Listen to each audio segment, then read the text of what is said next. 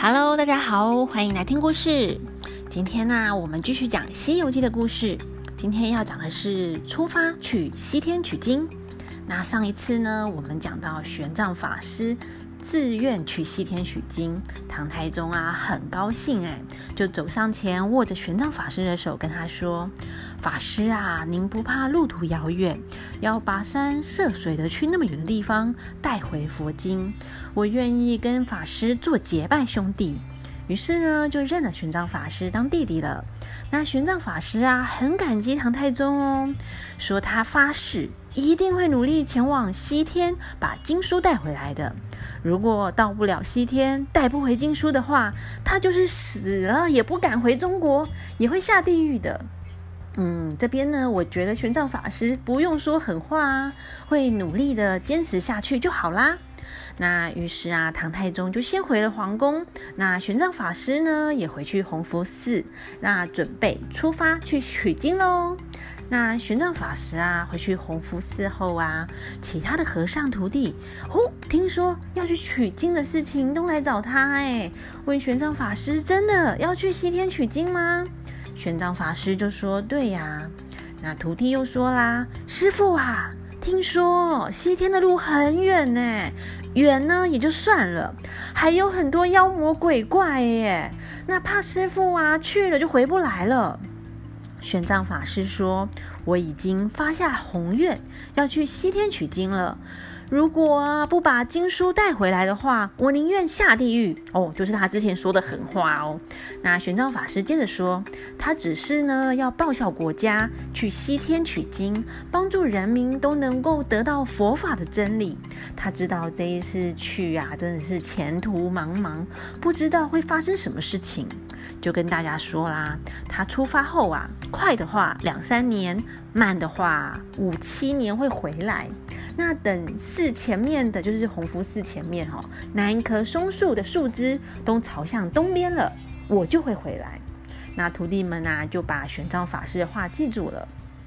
那隔天呢，唐太宗啊找了所有的官员来，写了取经的通关公文啊，还盖了官方的通行印章。哦，这个有一点点像古代的护照一样，就是证明你是谁。要去哪里？那经过每一个关口呢，就是像类似海关啦，都需要这个公文啊才能够通过。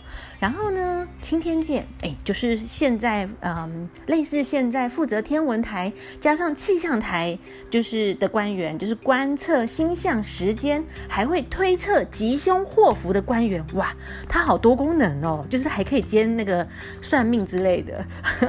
那他就说啦，哎，今天是个好日子，哎，适合远行。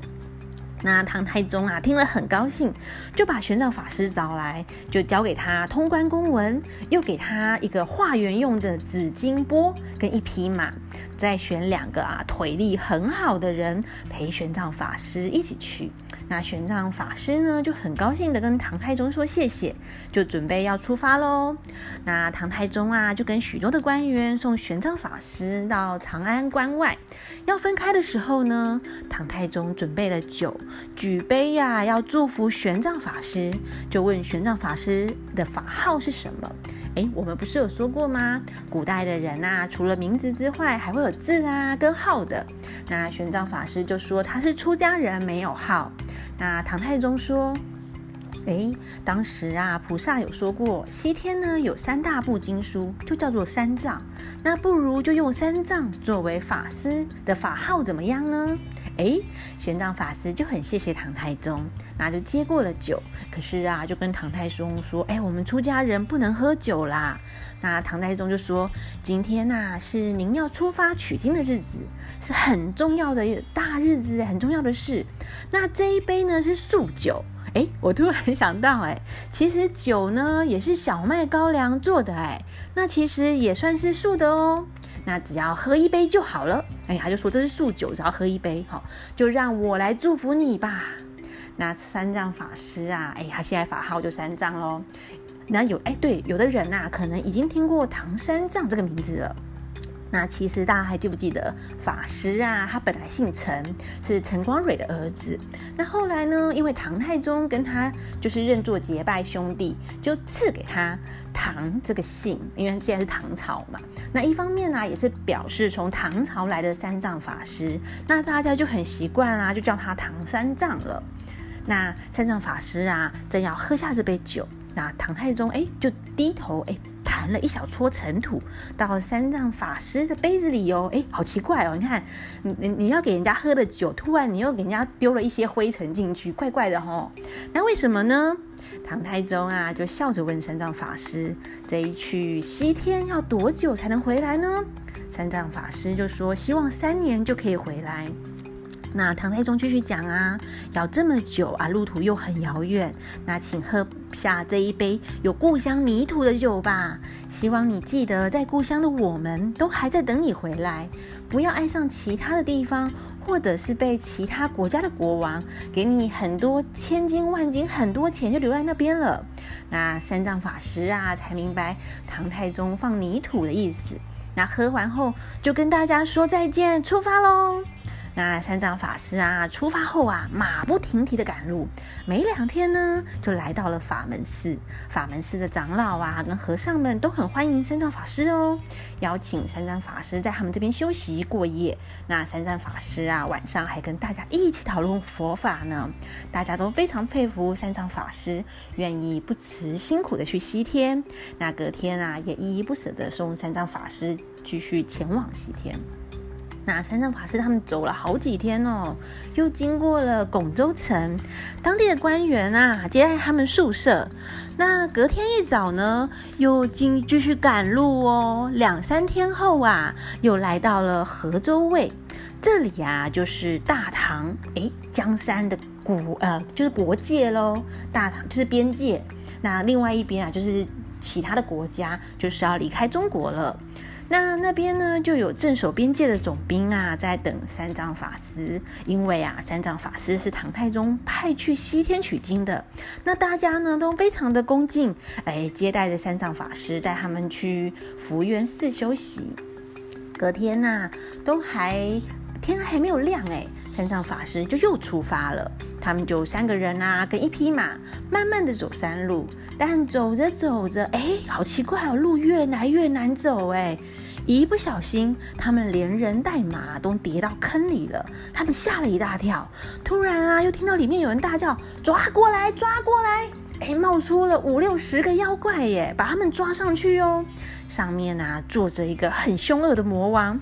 魔王呢叫妖怪们把三藏法师他们绑起来，准备要吃掉他们呢。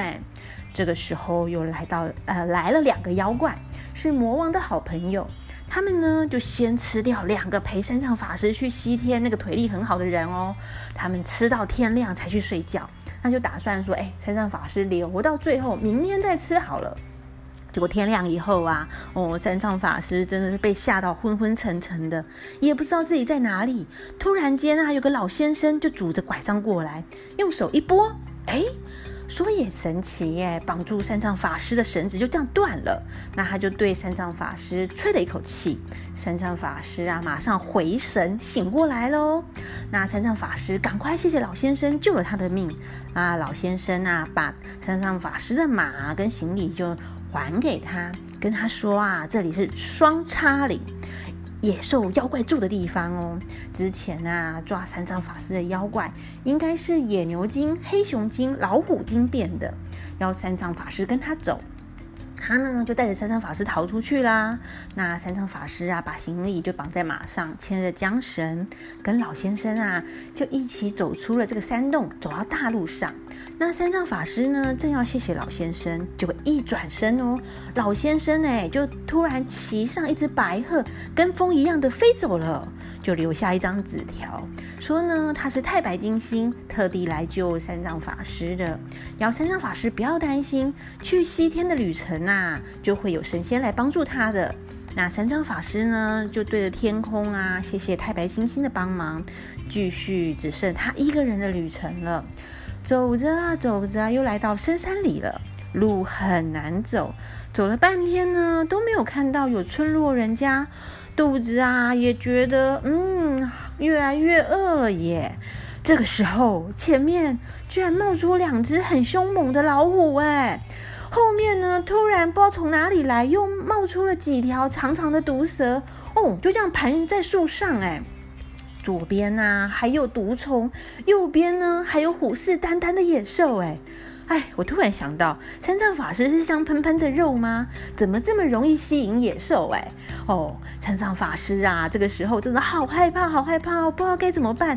难道就要被野兽吃掉了吗？哎，到底三藏法师会不会被吃掉呢？欲知后事如何，且听下回分解。我们就下回分解喽，拜拜。